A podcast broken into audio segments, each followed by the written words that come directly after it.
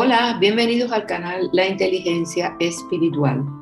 Hoy culminamos el estudio de los Yo Soy de Jesús.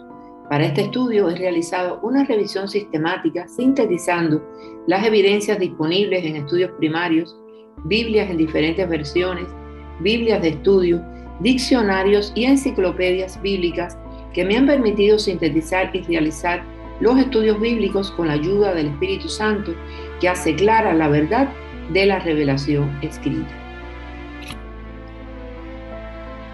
Yo soy, en sus orígenes, es la respuesta que Dios le dio a Moisés cuando le preguntó, ¿qué nombre digo cuando me pregunten quién me envió?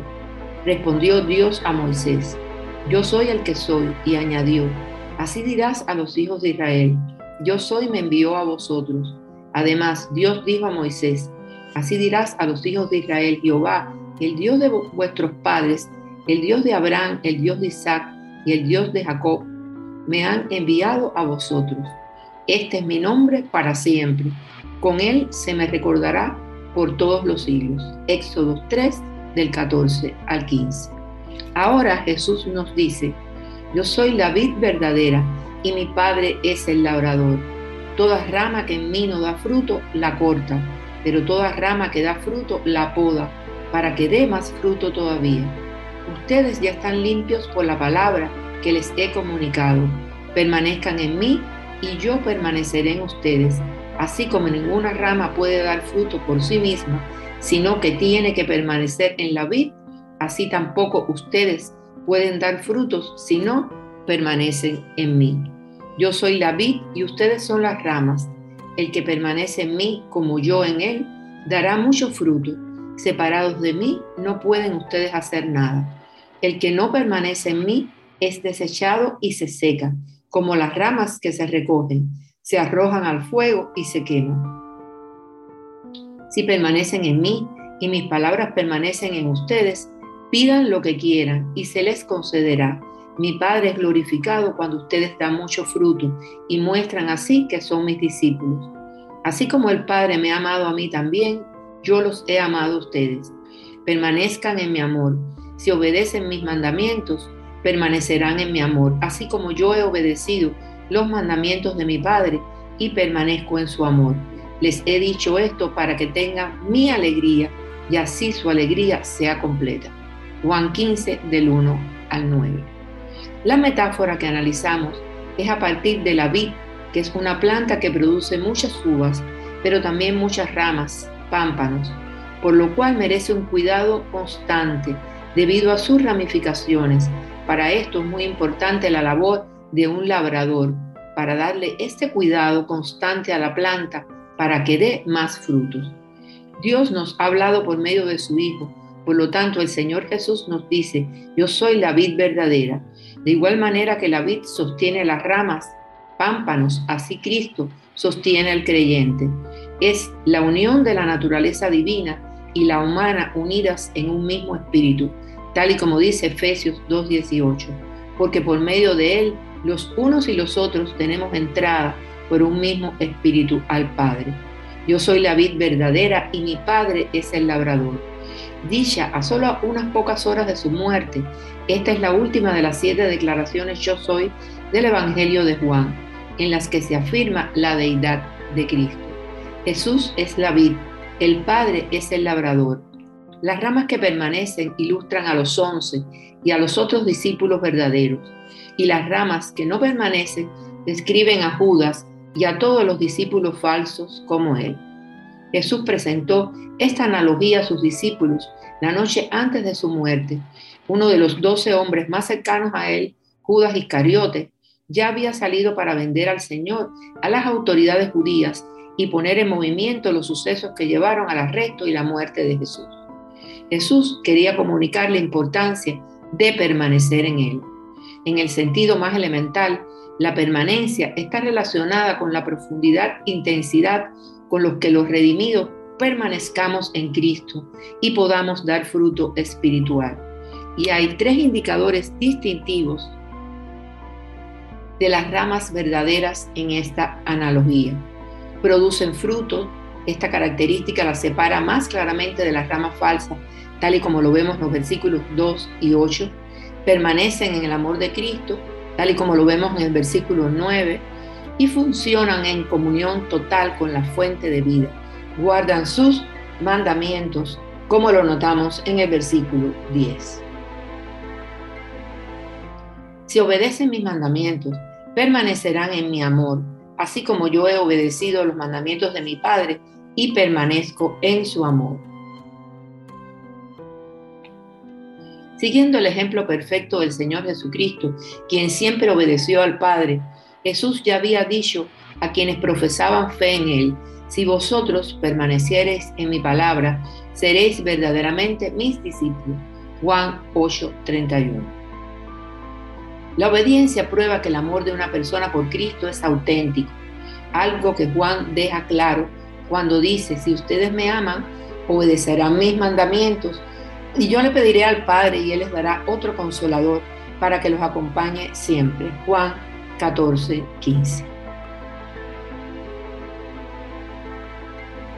El Padre tomará a todo aquel que lleva fruto y lo limpiará para que lleve más fruto porque quiere que sea productivo espiritualmente. El Padre limpia las ramas verdaderas eliminando todo lo que nos debilite espiritualmente y dificulte nuestra perfecta fructificación. Su limpieza requiere extirpar cualquier cosa que limite la justicia de Dios, para lo cual contribuye la disciplina. Es verdad que ninguna disciplina al presente parece ser causa de gozo, sino de tristeza, pero después da fruto apacible de justicia a los que en ella han sido ejercitados. Hebreos 12, 11.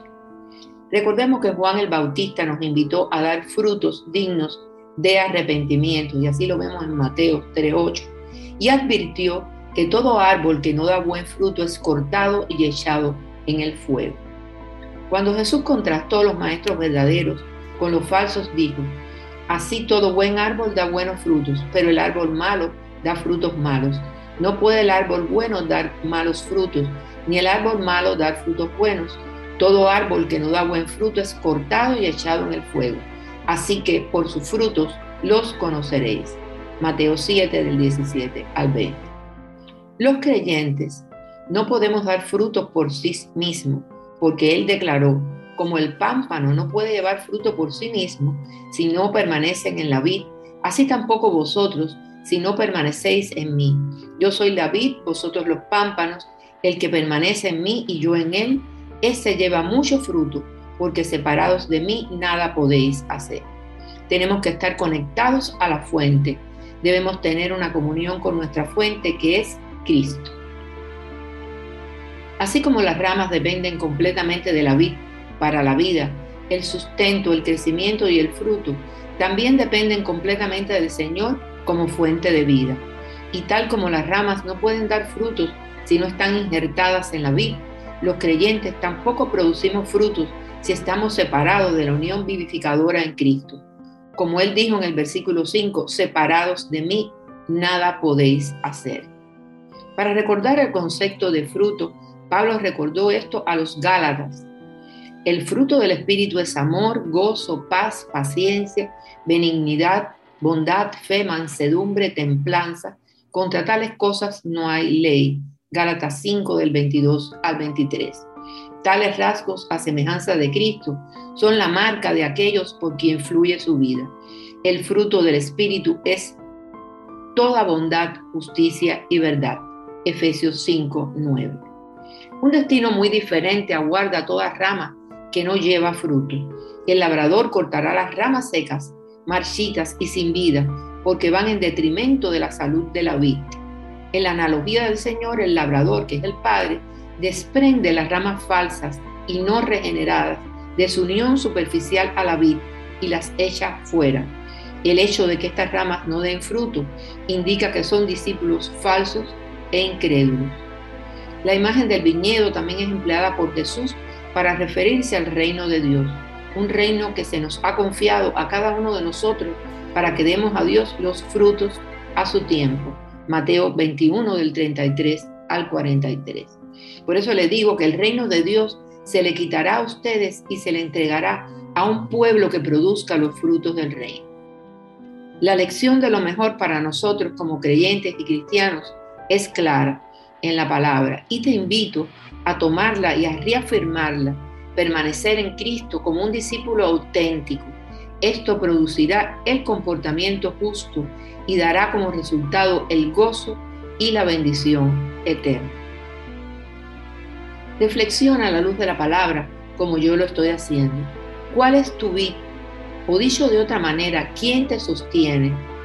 ¿Es tu educación, tu preparación académica, tus títulos, tu trabajo? ¿Es ganar la popularidad, la fama, la capacidad personal, las relaciones con otras personas, la familia, las posesiones, la cuenta bancaria, el negocio? O tal vez tu vida es el púlpito o tu sistema de religión, o puede ser que su vida sea usted mismo. Debemos preguntarnos, ¿es este tipo de vida del cual quiero depender? Yo no sé tú, pero yo quiero que Cristo sea mi vida. Jesucristo es nuestro sustento para la vida. Él es todo, Él es el camino, la verdad y la vida. ¿Y usted piensa igual? Yo oro como lo hizo Pablo, y esto pido en oración, que vuestro amor abunde aún más y más en ciencia y en todo conocimiento, para que aprobéis lo mejor, a fin de que seas sinceros e irreprensibles para el día de Cristo, llenos de frutos de justicia, que son por medio de Jesucristo, para gloria y alabanza de Dios. Filipenses 1 del 9 al 11. Gloria a Dios.